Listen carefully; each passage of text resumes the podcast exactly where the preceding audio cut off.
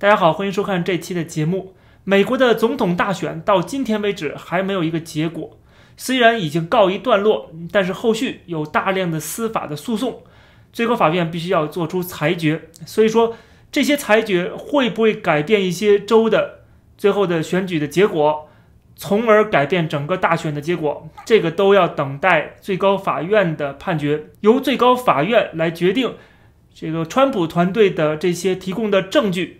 是不是足够？是不是可以证明有大规模的舞弊发生？我们说了都不算数，对吧？而且我们也看到了，川普最近拿下了北卡，拿下了阿拉斯加。那就在今天，这个结果刚出来，而且这个选情的进展也上了推特的热搜啊，也是在各大的媒体啊这个选情的观察里边进行了更新啊，就是说明大家也知道这个选战还没有结束。虽然有一些主流媒体。倾向于拜登的主流媒体已经预测了，说拜登最终会当选总统，那也只不过是媒体的预测而已啊。联邦选举委员会、最高法院都没有给出结果，所以我们还是要继续等待。那么，川普拿下这两个州，这两个州都是呃合情合理的，因为都是红州。那么，其他的几个州，在宾州、在这个威斯康星州、在乔治亚州、在内华达州，现在都在进行各种各样的诉讼。所以说都在走法律战，当然了，这些州的选票有一些州的这个计票工作也还没有停止啊，还没有结束，一切都是未知数。那么我们还要继续的等待。我们当然可以去分析或者是去预测啊，谁会胜选或会不会最后翻盘。但是不管这个翻盘的可能性有多大，我们都只能。静静的等待啊，只能静静等待。当然了，你愿意支持谁，还可以继续支持，对吧？你愿意为谁摇旗呐喊，还可以继续为其摇旗呐喊，这个是你的权利，对吧？你仍然可以去质疑这个选战是不是有这个舞弊的嫌疑啊，有舞弊的情况。毕竟这次选战双方在几个关键州非常的接近，票数非常接近，而且这次又是史无前例的大规模的一个邮寄选票的出现，这些。都是值得怀疑或者值得质疑的，质疑是我们所有人的权利啊，没有人能够剥夺我们的权利，而且这也是符合美国的选举法的，这也是符合美国的民主制度的。我们要最后相信美国的这个司法，相信美国是一个法治社会啊，不管我们的立场如何。那么我们今天想讲的就是最新的一条新闻，就是川普把国防部长艾斯培给 fire 了。给开除了。那么，国防部长被开除之后，连续有三个国防部的高官全部辞职了啊，其中是两个副部长以及一个参谋长。那么，川普在现在这个马上就要可能一个月不到，最高法院就要出结果，在这个时候，他突然解雇了国防部长，为什么这么做呢？现在有很多很多的说法，特别是民主党这边啊，很多这个。左派媒体他们就说：“是不是川普要当独裁者？川普是不是要抓军权，然后搞政变啊？就是说，如果最高法院那这样的话，川普会不会利用他现在已经在国防部安插了自己的亲信？那么他会啊，这个留在白宫，发动政变啊，不允许或者阻碍拜登进入白宫？这些说法实际上。”我认为有点过分的夸张了，过分夸张了，可能没有这么严重。不要把美国当做像中国这样的，像当做第三世界国家一样，发动政变没这么简单，没这么容易。美国人的民主精神是深入骨髓的，是几百年练成的。即使像川普这样子比较雷厉风行的，做事情不按常理出牌的，而且是。啊，非建制派的这样非职业政客，他也不会做出非常出格的这种行动啊。就是说，我说的出格，不是说让某些左派人士感觉不好，我说的出格是严重违背美国宪法精神啊。这个我认为是不太可能会出现的。那么，川普为什么要在这个五角大楼、五角大厦进行这样的大清洗呢？我觉得这种清洗。本来是他准备在连任之后要做的，现在呃，这个大总统大选的结果悬而未决，所以说他要提前动手。提前动手就是把国防部不顺他心的、没法没有能够落实他的命令的这些人全部清除啊，就是拔出萝卜带出泥，那就肯定这个让艾斯培走人的话，艾斯培手下的这些亲信也得走人，对吧？所以说一下子四个高官全部离开五角大楼。那么他换上了这几个人，几乎都是他的亲信，也不是全部啊，但是至少他要把艾斯培给踢出去啊，因为他早就想这么做了。艾斯培无法胜任他的工作，或者说无法遵从川普的命令。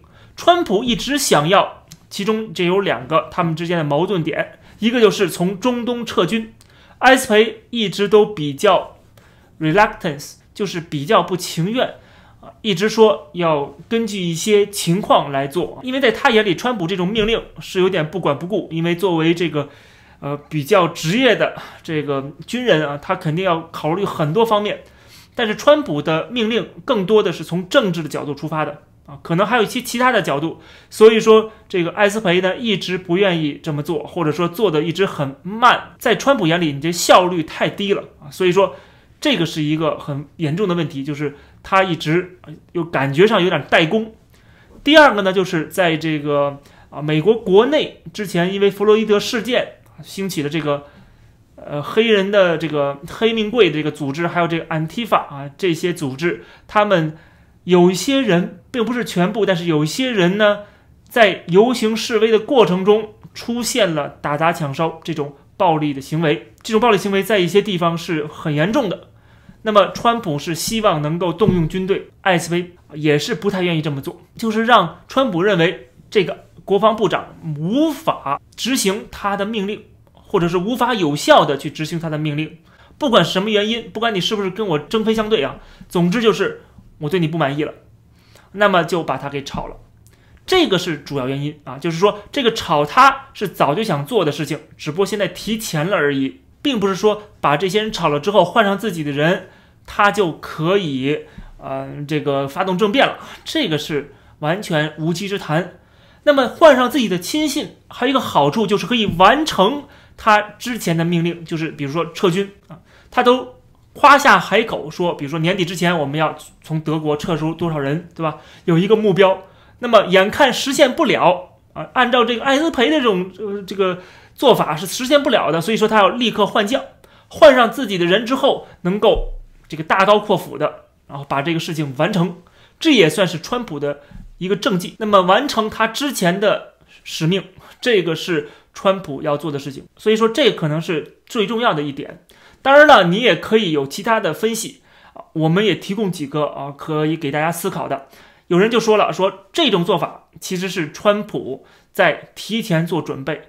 万一他真的要连任了，最高法院推翻了很多州的结果，或者是要求很多州重新计票，最终开出来，川普达到了二百七十张票，连任美国总统。那这个时候，可以想见左派会是什么反应？到嘴里的鸭子居然给飞了，他们能够甘心吗？他们能够心甘情愿就认了吗？在他们眼里，川普是一个恶魔，别忘了。所以说，这些人一定会上街，一定会闹。因为他们很有经验很多人像这个 B L M，像这 Antifa，他们很有经验。大家看他们的这个装束就知道，他们去在各大城市去烧，也不是烧杀抢掠，就是呃打家劫舍，也不是啊，就是说这个呃打砸抢烧，然后去偷这些商店的东西，包括这个把城市给 burn down，把整个这个 street burn down 都是有可能的，而且他们是很善于做这种事情的。背后这个是马克思主义的组织啊。这是要搞颠覆的，这要搞阶级斗争的，对不对？背后查一查是不是有中共的这个黑手，那也是很有可能的。所以这些人一定不会心甘情愿，一定会把这个事情给闹大。那这个时候军队就很重要了，军队就要镇压这些人，因为最高法院已经判决了，根据美国的程序，川普连任的话，那么这些人再闹就是不合情不合理了啊，也不合法。所以说这种情况下。需要国防部需要美军出动，这个是川普提前要做好准备的这种说法啊，也是有人提出来的。我认为也不能说完全没有道理，大家可以自己想啊，是不是有道理？当然，这是其中一个说法，还有一个说法，啊，我要否定的一个说法，就是有人说，就是川普已经觉得说自己连任无望了，所以说尽可能的要安插自己的人进去，这样的话，到时候给拜登下套。这种说法我是否定的，为什么呢？因为拜登如果当选总统的话，他可以轻而易举的去换上新的人。他如果觉得谁不忠于他，或者是无法执行他的命令，他可以换将。这个并不是很难啊，这种这个政治上的任命并不是很难。当然，我们也不能完全否认一个可能，就是这一些亲信啊，就这些支持川普的人，把他们放在这种重要的位置上啊，这也是对对他们的一个回报啊。这个也。可能是一种呃原因之一吧，但是我不相信这是一个主要的原因啊，这应该是个次要的原因。那么总之，川普现在清理了整个的国防部，下一步他要清理 FBI，要清理 CIA 啊，这个也是有可能的。我们只能拭目以待，来看他是不是这么做。但是这个 FBI 像这个联邦调查局这个局长的任命，他已经任命了，而这个局长的任期是十年啊，所以说他如果解雇这个人，他不一定有机会。任命新的人，因为任命新的人是需要一个程序的，是要国会批准的。如果万一他无法连任的话，那么他等于就是自毁长城。因为拜登上台，他就可以任命他自己信任的一个 FBI 了，那就更危险了。所以说，至少今天这个 FBI 的头是川普任命的，只要川普不解雇他，拜登上台也解雇不了他，也没有那么轻易的解雇他，因为这个职位非常重要，任期也非常的长。拜登很难换将，但是不管怎么样，川普肯定是要进行大清洗、大换将啊，在各个的政府部门，因为什么呢？这就叫做患难见真情，就是在川普现在面临到一个这种情况啊，开始打起司法战啊、拉锯战的时候，他是不是会众叛亲离？很明显，有一些人是铁杆的川粉，是坚决的站在川普总统这一边的。有一些人是见风使舵的，或者是说他本来就不是很支持川普，那么这个时候川普就可以看得出来，哪些人是能够信任的，是值得信任的。他觉得至少这个国防部长埃斯培是无法信任的。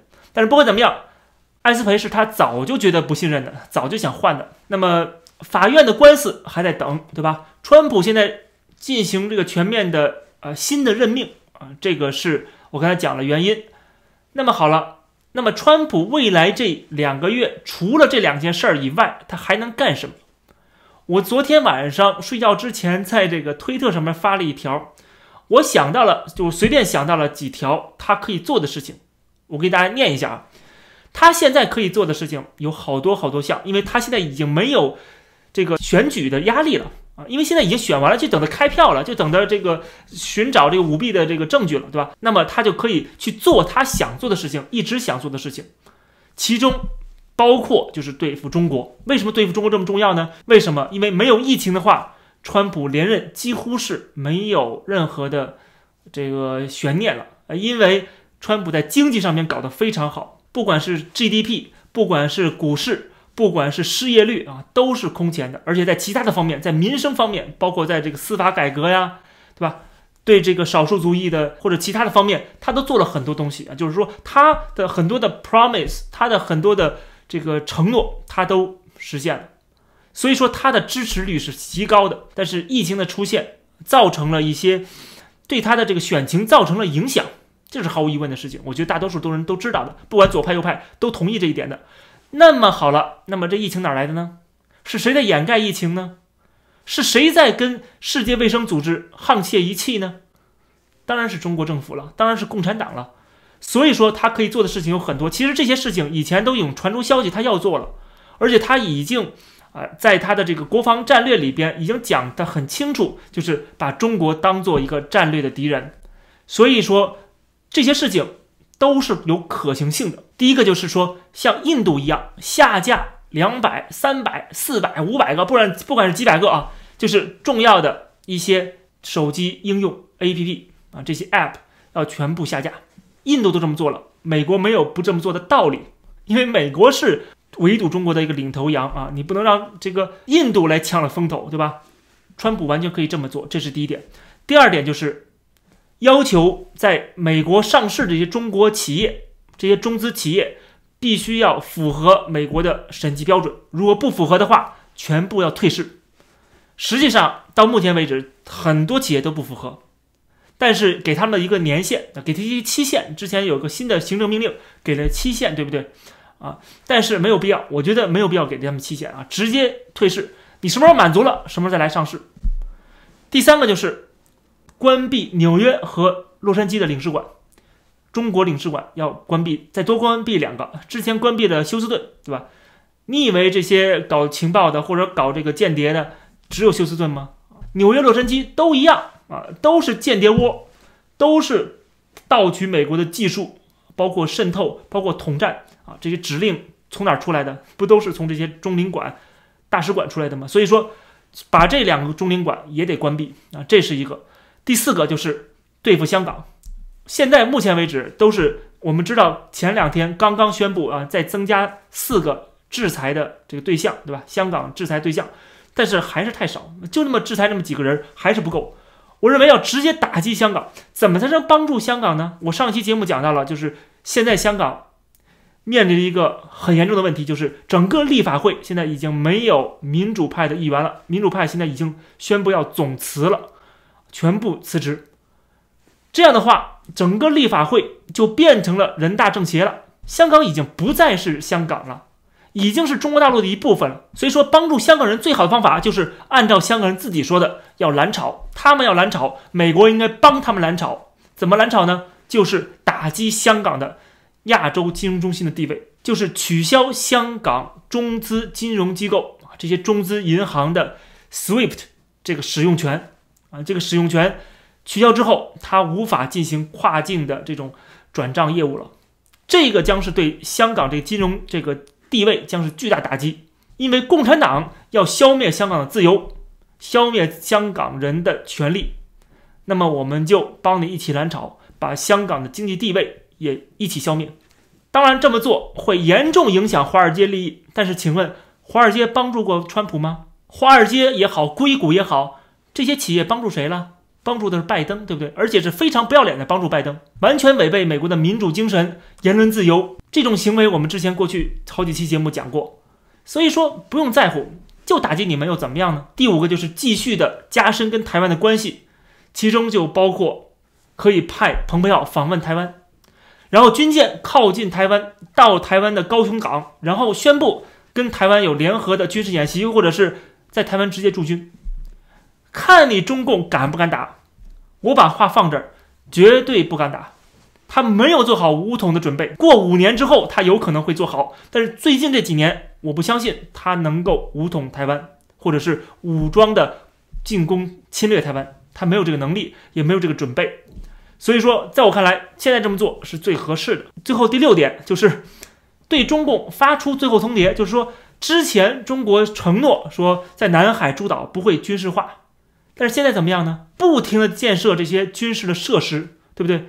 把奥巴马骗得团团转，而奥巴马对此无能为力。所以说，川普现在在这个节骨眼上啊，他就完全可以这么做，就是要求你这些你们承诺过的不会武装。不会军事化的这些岛屿，你们把它现在这个违背的这些承诺，你们给我重新修复啊，把这些设施全部拆除，否则的话，我们就帮你拆除。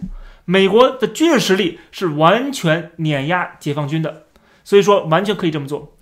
这是这我想到的六条，还有很多啊，还可以想到很多，我们可以天马行空的去想一想，但是啊，不要太不接地气。我说这六条，我认为川普都是可以去做的。不管是能不能成功，但是他可以尝试去做的，啊，他可以做的，而且这都是之前传出消息来，他准备是这么做的，或者说这些都是符合美国对华战略和印太战略的整个的总体的趋势的，它是跟这个趋势是吻合的，而且这些手段说强硬很强硬，说不强硬也不强硬，因为他没有宣战，也没有说跟中国断交，对吧？也没有说驱逐所有的中国人，还没有到那个份儿上。所以这几条接连下去之后，中美的脱钩啊就没有任何悬念了。所以说，川普未来两个月，我认为是可以这么做的，我是支持他这么做的。当然了，他可能脑子里想的还是很多其他东西，比如说选战的问题，对吧？这个计票的问题啊，比如说这个在国防部以及要他要换上自己的人马的问题。因为他如果不换上自己的人马的话，很多事情他做不下去的，做不了的。他的整个这个美国的官僚体制是抵制他的。我们一直在说他是个局外人，他没有自己的亲信，亲信太少，几乎所有的这些人都是建制派的，不管是共和党的还是民主党的。但是如果他真的能够做成一些既定的事实的话，我想把中美关系确定在脱钩、冷战这个框架之内的话，那么不管哪个总统上台，都会按照这个大的方向去走。这个是我的一些观点和看法。那么我们大家也可以在这个视频下面留言来讨论啊。当然了，拒绝五毛啊，如果有五毛的嫌疑的人是直接拉黑的。因为现在这种情况下，特别是美国现在出现这样的一个选战的这个呃僵持的情况下，那么中共大外宣的整个机器现在已经运作起来了。所以说，我不知道哪些是极端的川粉，哪些是极端的川黑，哪些极端的拜登的粉丝啊，有这样的人。